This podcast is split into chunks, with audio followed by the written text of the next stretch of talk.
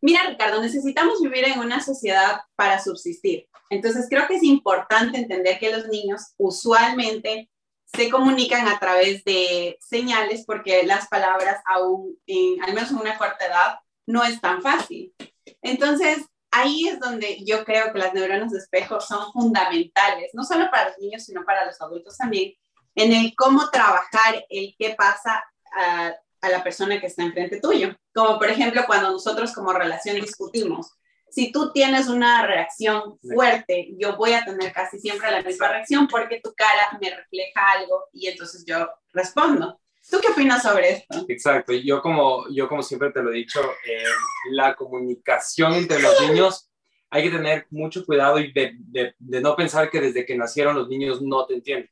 Los niños sí te entienden porque los niños están cargados de energía. Y justamente la invitada que tenemos hoy, que ya les vamos a presentar en un rato, es una invitada que transmite mucho con energía, con emoción, con, es alguien que simplemente de, el hecho de leer un correo electrónico ya te da ganas de sonreír. Imagínate lo que es hablar con ella, verle a ella, es muy diferente.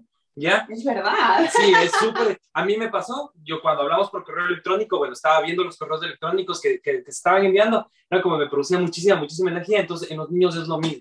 O sea, yo siempre he tenido, y ahora que tenemos a Tiago, que recién nació, es el hecho de la comunicación energética es mucho más fuerte que la comunicación verbal. ¿Sí? Entonces, esto creo que es un espacio abierto donde nos podemos eh, liberar muchas veces de preguntas, de dudas que tenemos y crear un caos para poder entender también a la sociedad en la que estamos. Exacto. Y justamente este tema que viene ahorita me parece muy importante porque es un tema sensible, es un tabú, todavía se llega a topar como tabús porque hay mucha gente que no sabe cómo conversarlo y creo que eh, en, en, este caso yo como familiar fui parte de la historia de una persona que tuvo esta enfermedad, pero ni siquiera me llegué, ni siquiera fui mi hijo, ni padre, yo fui el nieto. Y esta persona nos va a poder, vamos a poder hablar con una persona que nos va a poder sacar todo este tema de estas dudas y cómo afrontarlo de una manera muy linda, porque realmente todas las experiencias en la vida son experiencias lindas, son experiencias que se tienen que tomar con mucha, con mucha felicidad. Bueno, así que hola, hola de conscientes y bienvenidos a este tu podcast, Diana y Ricardo. Hoy estamos con unas invitadas especiales, pero la que nos va a dar mucho sobre esta información y nos va a entregar tanto. Ustedes saben que Eri ya es parte del proyecto. Hola Eri, ¿cómo estás? Hola chicos. Y también tenemos aquí como a nuestra invitada especial, a la persona que nos va a soltar tantas alegrías y sobre todo desde su nariz. Así que me encantaría que se presente y sobre todo nos explique por qué tiene esa nariz tan hermosa y no nos ha dado una para este episodio. Mis niños de caramelo, yo feliz de estar en este espacio con niños tan hermosos. Bueno, ya les voy a mandar su nariz, por supuesto. Estamos un poquitín lejos. Soy la doctora Caramelo, feliz de participar en este momento tan especial. Así es que muy, muy, muy, muy gustosa de, muy gustosa de conocer a, a toda su audiencia, y bueno, formo parte de un colectivo que se llama Clowns Hospitalarios Zapatitos de Colores. Somos un grupo de médicos y psicólogos que además de terapia recreativa, estamos llevando una asesoría sistémica terapéutica con risa a nuestros pacientes. Así es que estamos tratando de revolucionar el mundo a partir de nuestra nariz. Qué hermoso, me encanta. Tengo un millón de preguntas, millón de preguntas, porque creo que que la terapia de la risa eh, la bien la podemos entender porque nos sentimos bien riéndonos, pero no le entendemos un poco más del tema científico, que es lo que no le deja a muchas personas a entrarse a este tipo de terapia. Entonces, quiero que, que, que, te nos comentes, entrando en todo esto y la presentación hermosa que tú tienes, me gustaría eh, que nos comentes cuál es tu labor adentro de esta organización. ¿Qué, qué, qué tú haces por, por, las personas, con qué tipo de personas trabajan, qué tipo de enfermedades son las que nos ayudan, le ayudan a la sociedad. Gracias, mi Ricardo hermoso. Bueno, nosotros eh, decidimos hace algún tiempo el poder llevar esta, esta, esta ola mundial de lo que es la risoterapia, pero en las salas de los hospitales. Yo trabajo mucho con niños en discapacidad o niños con problemas atencionales pero veía que es muy formal la relación eh, profesional con el niño. Así es que decidimos conectarnos a través de la nariz roja. Yo hago mis consultas a través de mi nariz. Entonces ellos son felices de venir a la doctora Caramelo porque después de sonreír y de divertirnos, estamos generando ya una empatía que nos permite vincularnos al problema.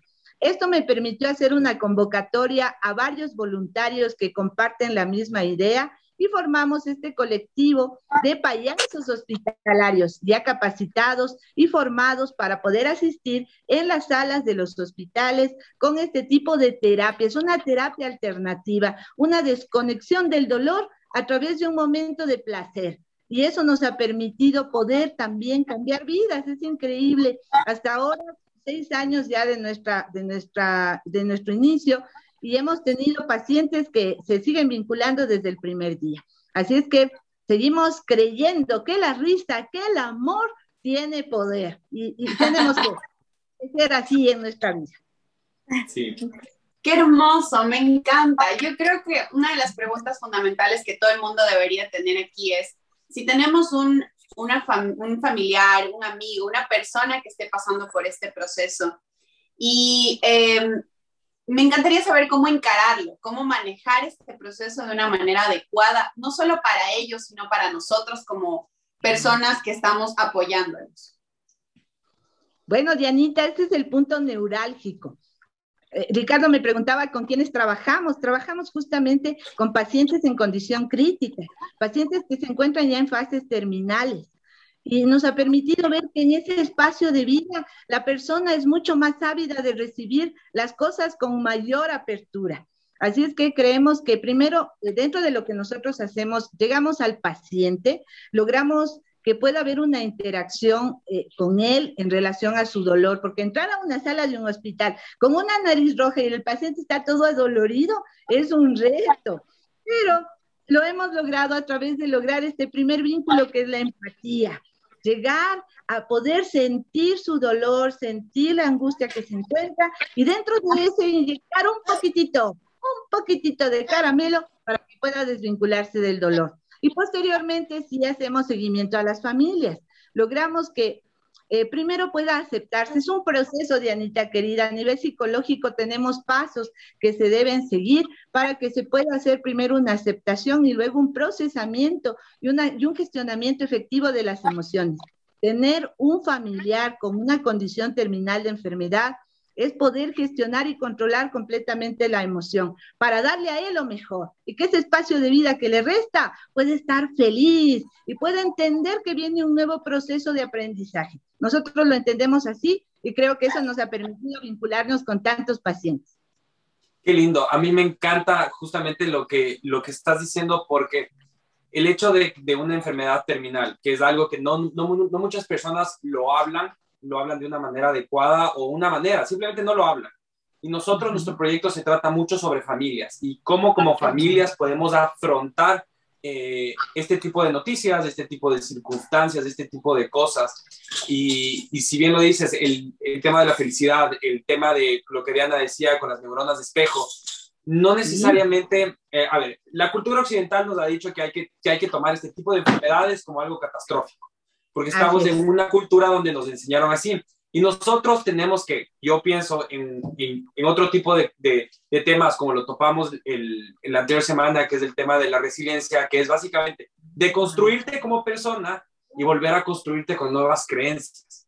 Y creo que esta creencia de, de, lo que me llevo, que acabaste de decir, es básicamente las neuronas de espejo.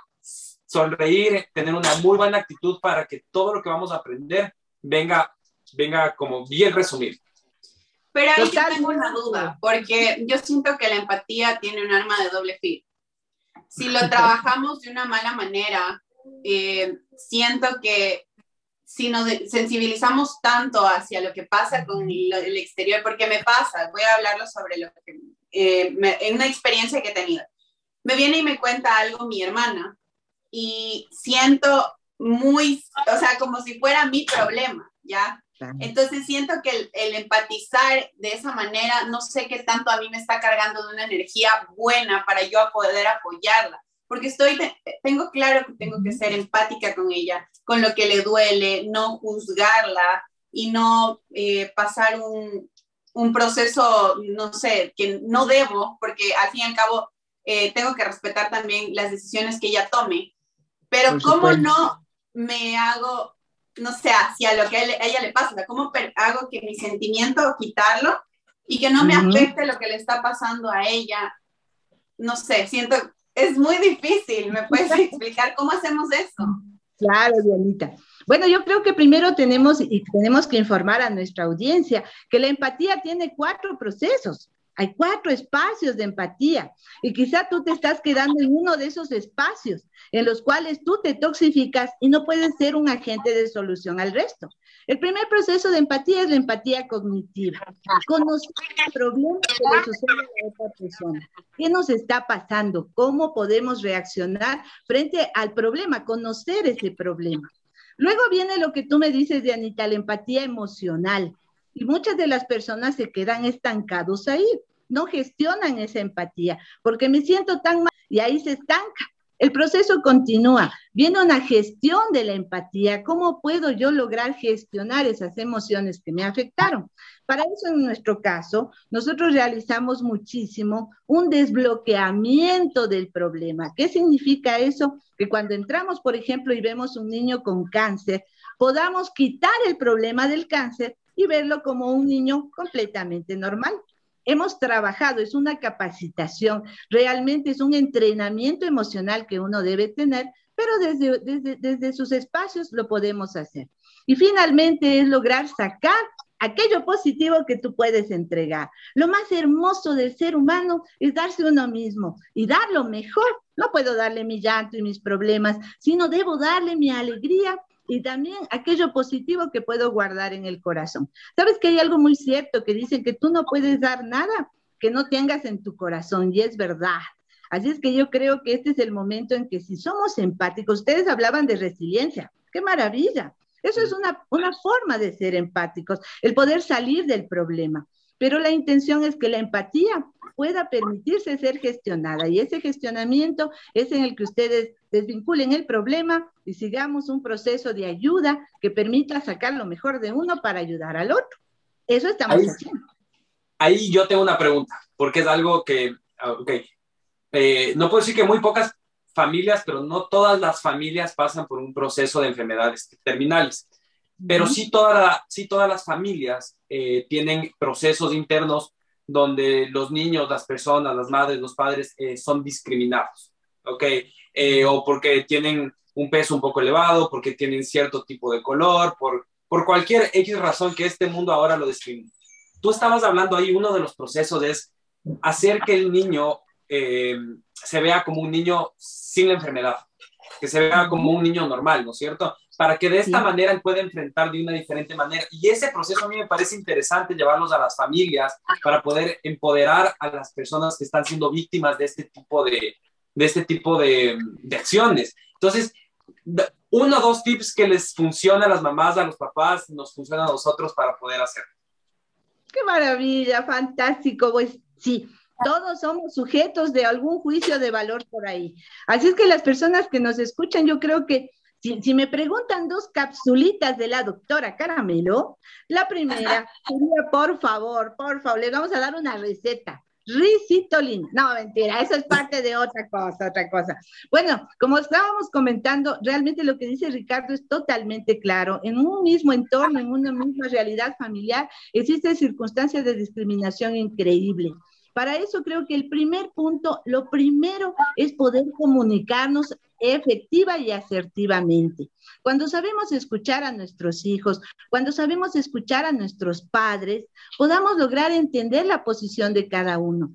Sabes, Ricardo, que hemos visto que hay grandes problemas de comunicación y diálogo. Hoy la comunicación es virtual están sentados en la misma mesa, pero con los celulares.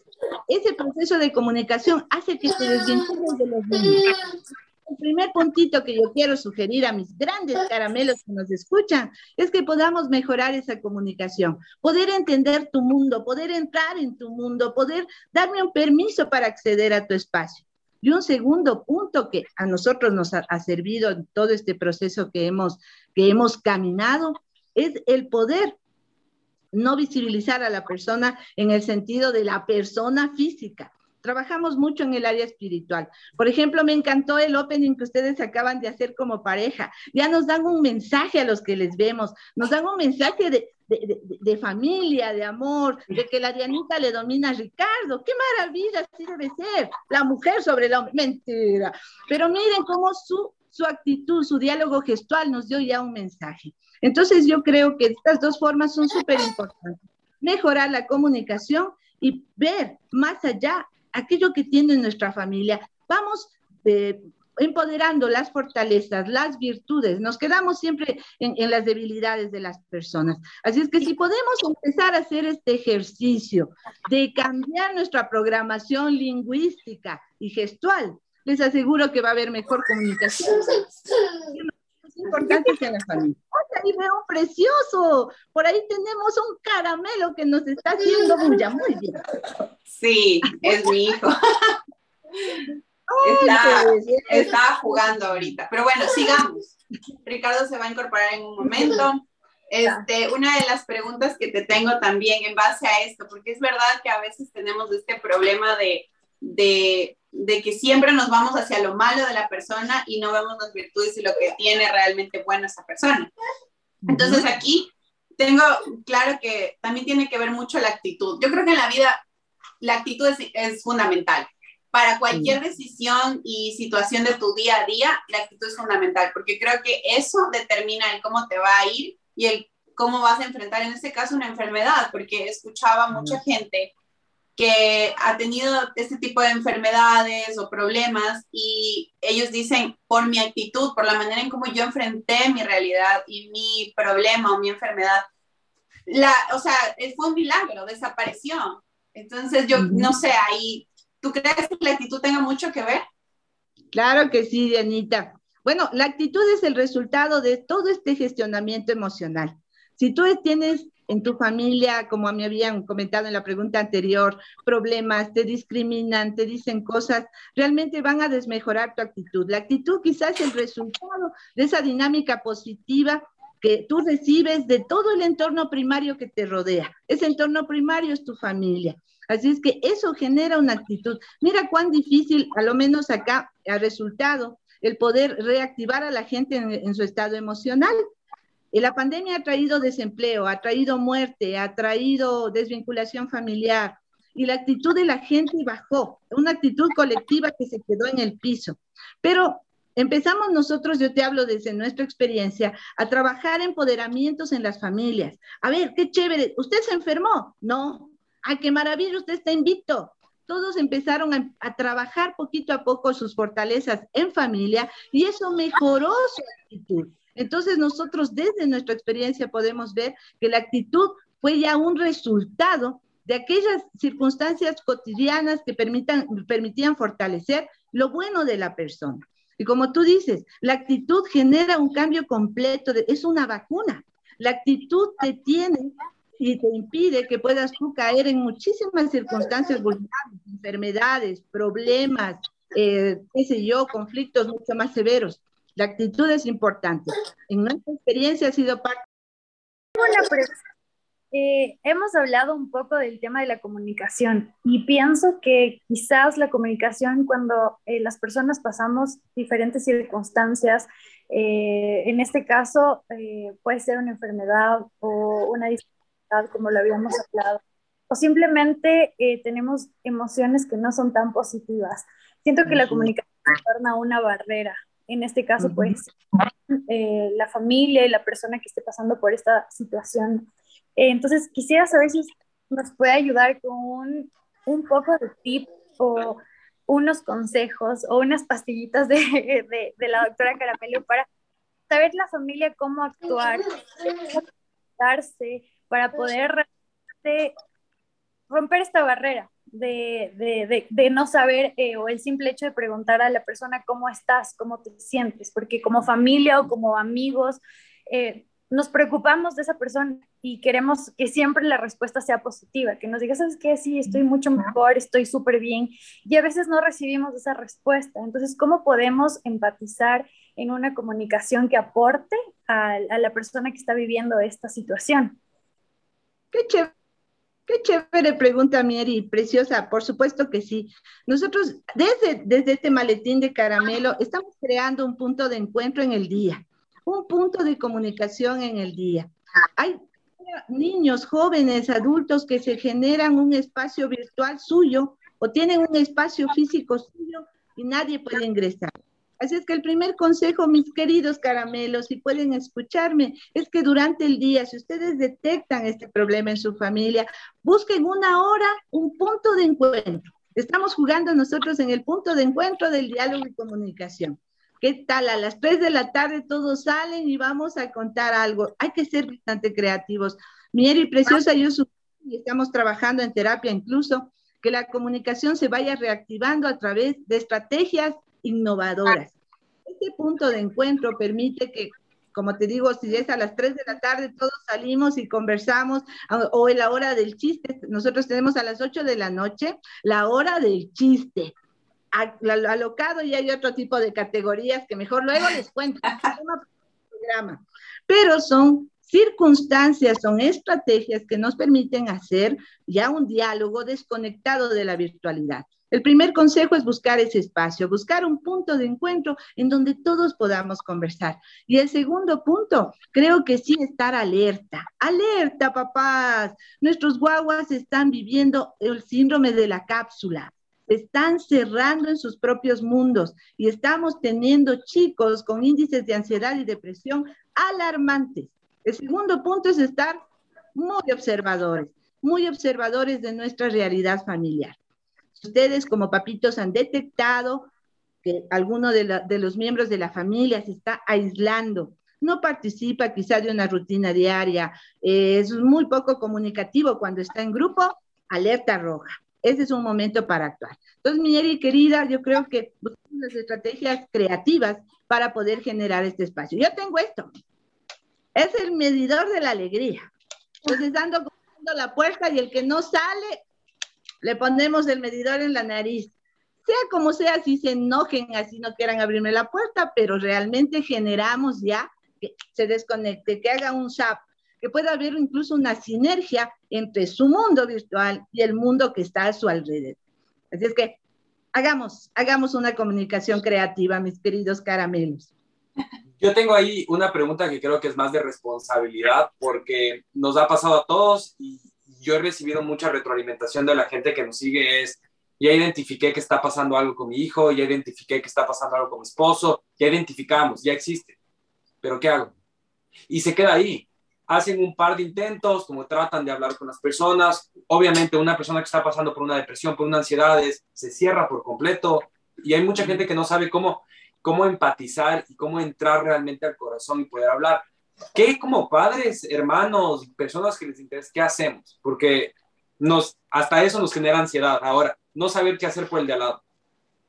Claro, Ricardo, completamente. Ahí ya un proceso. Si ustedes ya observaron, si ya estamos detectando que las circunstancias son alarmantes, creo que es importante actuar. ¿Qué significa esta acción? El primero, el que puedan ustedes estar mucho más cerca de esa persona que se está aislando. Lamentablemente, hoy la pandemia nos exige, sí, a las personas que trabajamos en salud, pedir que puedan acudir a un profesional que les ayude. Porque cuando nos quedamos en estas medidas solo de conversación, solo de seguimiento, tenemos casos y resultados alarmantes. Así es que las personas que nos están mirando, primera sugerencia, lo que decíamos a mi Eri querida, generar un punto de encuentro de comunicación. Si dentro de eso observamos que existen circunstancias de aislamiento, de, encapsulamiento, de no querer hablar, el tercer punto, mi querido Ricardo, es sí buscar ayuda. Y yo le hablo porque en este proceso, en este momento histórico que nos ha dado la vida y el tiempo, se están dando circunstancias muy fuertes. Como familia, el respaldo de todos va a permitir que esa persona salga, pero necesariamente si se ve ya estos signos son alarmantes, busque ayuda, mi querido amigo, busque ayuda, porque tenemos terribles y verán que los pequeños, los adolescentes, tienen un índice de vulnerabilidad frente a lo que les rodea, quizá el triple de lo que es una persona eh, mayor. Por supuesto, aún no están gestionando sus emociones y son chicos que están muy sujetos a recibir cualquier información. Entonces, Ricardo, querido, la receta no hay, los profesionales, inclusive cuando estamos en terapia, nos toca hacer nuevas estrategias terapéuticas. Eh, nosotros manejamos mucho el modelo sistémico pero no podemos aplicarlo porque se cierran, se cierran los chicos. Entonces, esta empatía es lograr ingresar despacio a su mundo. Es un proceso un poquito largo, pero como te digo, lo más importante, primero, generar un punto comunicacional en la familia, detectar si existen problemas y tercero, sí sugiero acudir a un profesional. Bueno, me encantaría quedarme aquí extensamente. Realmente el tiempo es limitado y sí me gustaría este, hacerte una pregunta porque bueno, el anterior episodio tuvimos a Sharon Cortés y a Luis Mayorga que nos hicieron una pregunta. Esto es una interacción que tenemos entre los entrevistados. Entonces, ellos te hacen una pregunta a ti y tú les dejas una pregunta al invitado siguiente. Entonces, la pregunta que ellos me dicen es, ellos, te, pongo un contexto súper rápido. Ellos tuvieron eh, una nena que acaba de nacer y han tenido que pasar por varias operaciones de corazón abierto y ha sido muy difícil y todavía les queda un largo camino. Entonces hablábamos sobre la resiliencia de ellos como papás y como seres humanos. Entonces ellos me preguntan que cómo pueden manejar el miedo y cómo cuando la nena esté más grande le diga, papi, voy a salir de la cirugía bien, y él no tenga una certeza, ¿qué le puede responder? Claro. ¡Wow! ¡Qué fuerte! Bueno, en todo caso, primero estamos convencidos que los problemas más fuertes llegan a personas especiales, porque son aprendizajes que los están preparando para algo mucho mejor. El primer consejo, y este, bueno, no consejo, una respuesta quizá desde mi experiencia, lo primero que podríamos hacer es hablar con la verdad, Mirianita querida, Hoy los niños tienen una madurez increíble, pero esa verdad que esté llena del amor. El lenguaje del amor es mágico, es increíble. Cuando uno habla con amor, da esperanza. Así es que creo que lo más importante, sé que todavía viene un camino largo quizá en un proceso de cirugías para la nena, primero es rodearla de amor, de ese amor que todo lo puede, de ese amor que siempre está alegre, de ese amor que da lo mejor. El amor no da la tristeza, el amor da la alegría. Así es que si podemos dar nuestra mejor parte a esa bebé, fantástico. El sentir el miedo es algo completamente normal, pero al miedo podemos combatirle con estrategias de activación neuronal, lo que decían ustedes, energía. Dibuje su miedo, hágale su miedo en una cartulina y póngale bigotes. Y va a ver que su miedo se va a ver chistoso. Póngale unos lentes. Si tiene miedo a la muerte, dibújele con algo gracioso. Nada en la vida puede alejarse de aquello que puede generar el amor. Y el amor le da esperanza, el amor da alegría, el amor nos da la certeza, Dianita querida, de que todo va a salir bien. Así es que la única respuesta que puedo dar, actúe con amor. El amor de padre le dará las respuestas necesarias para comunicarse efectivamente con su bebé. Dice que va a salir bien, súper bien. Qué lindo. Eh, y la pregunta que usted le haría al siguiente invitado.